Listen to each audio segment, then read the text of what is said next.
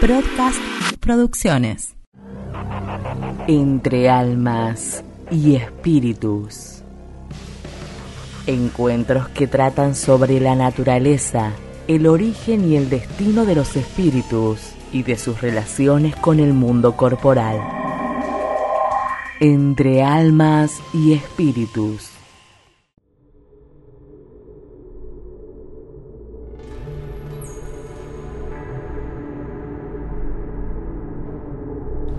Soñé que era una mariposa. Y ahora que he despertado, ya no sé si soy un hombre que soñó que era una mariposa o una mariposa que soñó que era un hombre. Joan Su. Hoy vamos a hablar sobre los sueños. Se llama emancipación del alma al desprendimiento del espíritu encarnado. Ese desprendimiento le permite separarse momentáneamente de su cuerpo físico. ¿Cómo puede vivir el cuerpo mientras está ausente el espíritu? Podríamos decir que el cuerpo vive la vida orgánica, que esa vida orgánica es independiente al espíritu, pero que durante la vida el espíritu nunca se encuentra completamente separado del cuerpo. La emancipación del alma es un fenómeno que puede ocurrir en diferentes circunstancias de la vida humana, como por ejemplo en el sueño. ¿Qué es el sueño? Para la gran mayoría es el estado en que el cuerpo reposa para recuperar sus energías físicas. En el estado de encarnación, el espíritu que constituye el alma del hombre solo puede manifestarse por medio del cuerpo al que se encuentra ligado, y es a través de él que recibe todas las impresiones del exterior donde se encuentra y puede ejercer todas las actividades físicas o mentales.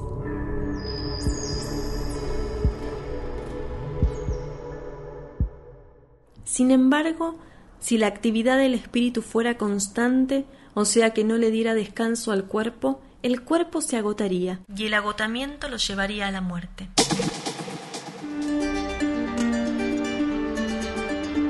Pero aparece en la existencia humana la fase nocturna del sueño, que es cuando el cuerpo puede reposar, pausando todas las actividades motoras y sensoriales y recuperar sus energías.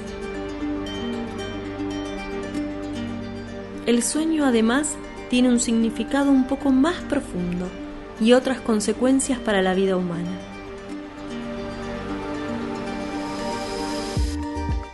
Mientras adormece el cuerpo, sin necesitar de la presencia del espíritu para comunicarle diferentes actividades, el espíritu se libera, se aparta del cuerpo para reintegrarse a sus facultades perceptivas, pasando a actuar esta vez de manera distante a ese cuerpo físico. El sueño libera el alma en forma parcial. Cuando dormimos, nos encontramos durante algún tiempo en el estado en el que quedamos permanentemente después de la muerte. Podemos ir junto a diferentes seres, podemos viajar, conversar, instruirnos. Podemos también mientras dormimos ir hacia mundos diferentes a la Tierra, en busca de placeres más bajos que los que se encuentran en este plano.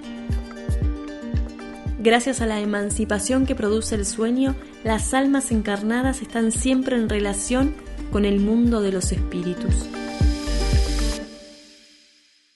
Este motivo produce en algunas ocasiones que espíritus superiores acepten encarnar en la tierra, en donde predomina el mal, porque saben que aún pueden ir a fortificarse a la fuente, con el propósito de no fracasar en sus fines de instruir a los demás.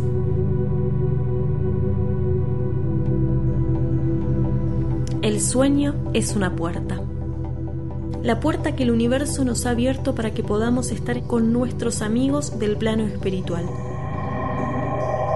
Sería algo así como el recreo después del trabajo, mientras esperamos el final que nos regresará al lugar en donde realmente pertenecemos. Por lo tanto, ocurre durante el sueño algo maravilloso que fue hasta que los espíritus vinieron a revelar lo que permaneció ignorado. El hombre en su realidad esencial, el ser pensante que actúa, percibe y siente, unido al espíritu encarnado, se libera momentáneamente, aunque no por completo, pero lo suficiente para vivir algunas horas en el mundo de donde es originario, el mundo invisible, poniéndose en relación con los seres de ese mundo.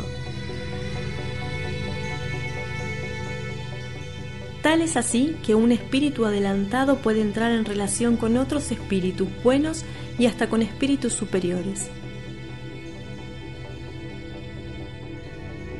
Se comunica con amigos, familiares que ya no están encarnados o que todavía están encarnados en el mismo estado momentáneo de emancipación.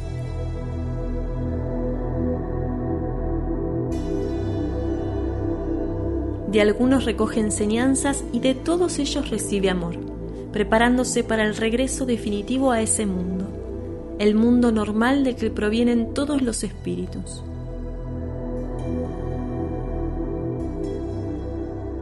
Pero si todavía es un espíritu, digamos, amante de los placeres materiales, lleno de pasiones inferiores, puede pasar algunas horas en contacto con seres que también tengan afinidad con él, en ambientes espirituales de bajas y asfixiantes frecuencias.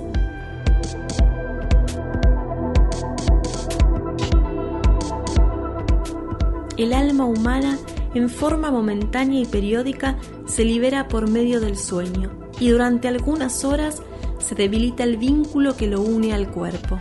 Aunque por más que se aparte, siempre está preparada para regresar a la menor señal de que sea necesaria su presencia. Sucede, sin embargo, que ese lazo es sumamente distensible, posibilitando al espíritu ir muy lejos, remontándose muy alto hasta incluso otros mundos.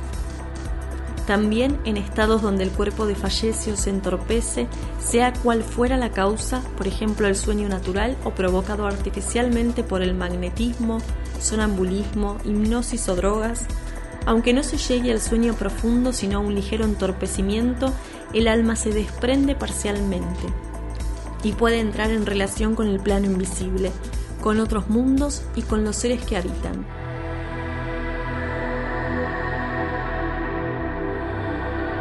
En los sueños, cuando el cuerpo reposa, el espíritu tiene más facultades que en estado de vigilia. Recuerda su pasado y algunas veces puede ver el futuro.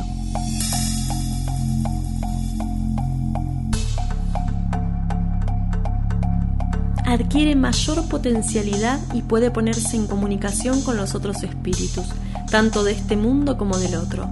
Los sueños son el recuerdo de lo que el espíritu vio durante el sueño. ¿Por qué no siempre recordamos lo que soñamos? Lo que denominamos sueño solo es reposo del cuerpo, debido a que el espíritu está en constante actividad.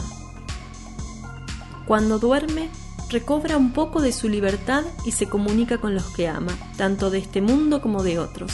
Pero como la materia que lo compone es pesada y grosera, en algunas ocasiones difícilmente se conservan las impresiones que recibió el espíritu, y esto es debido a que no llegaron por medio de los órganos corporales.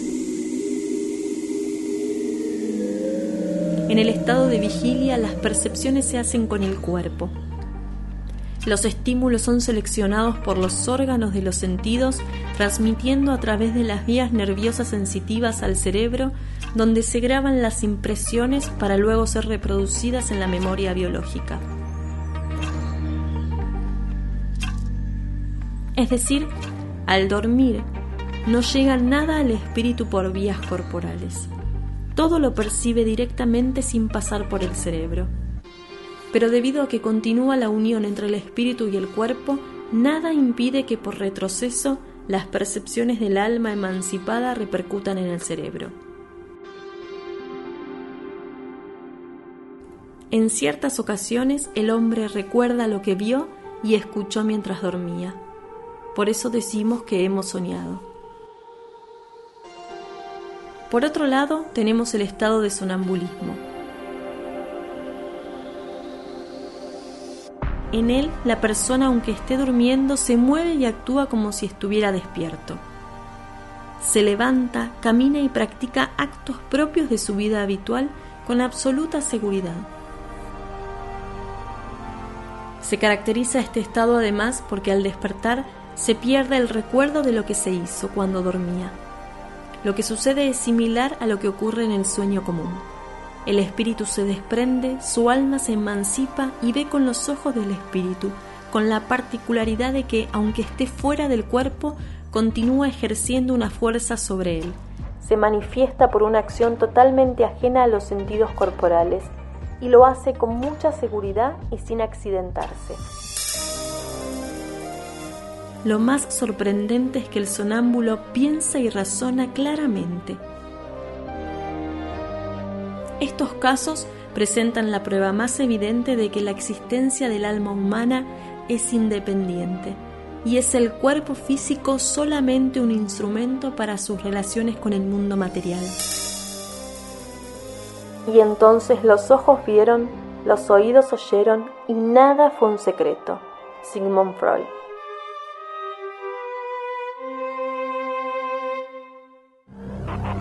Entre almas y espíritus. En Instagram, arroba Aldana Casal. En Facebook, Casal Aldana, www.aldanacasal.com. Entre almas y espíritus.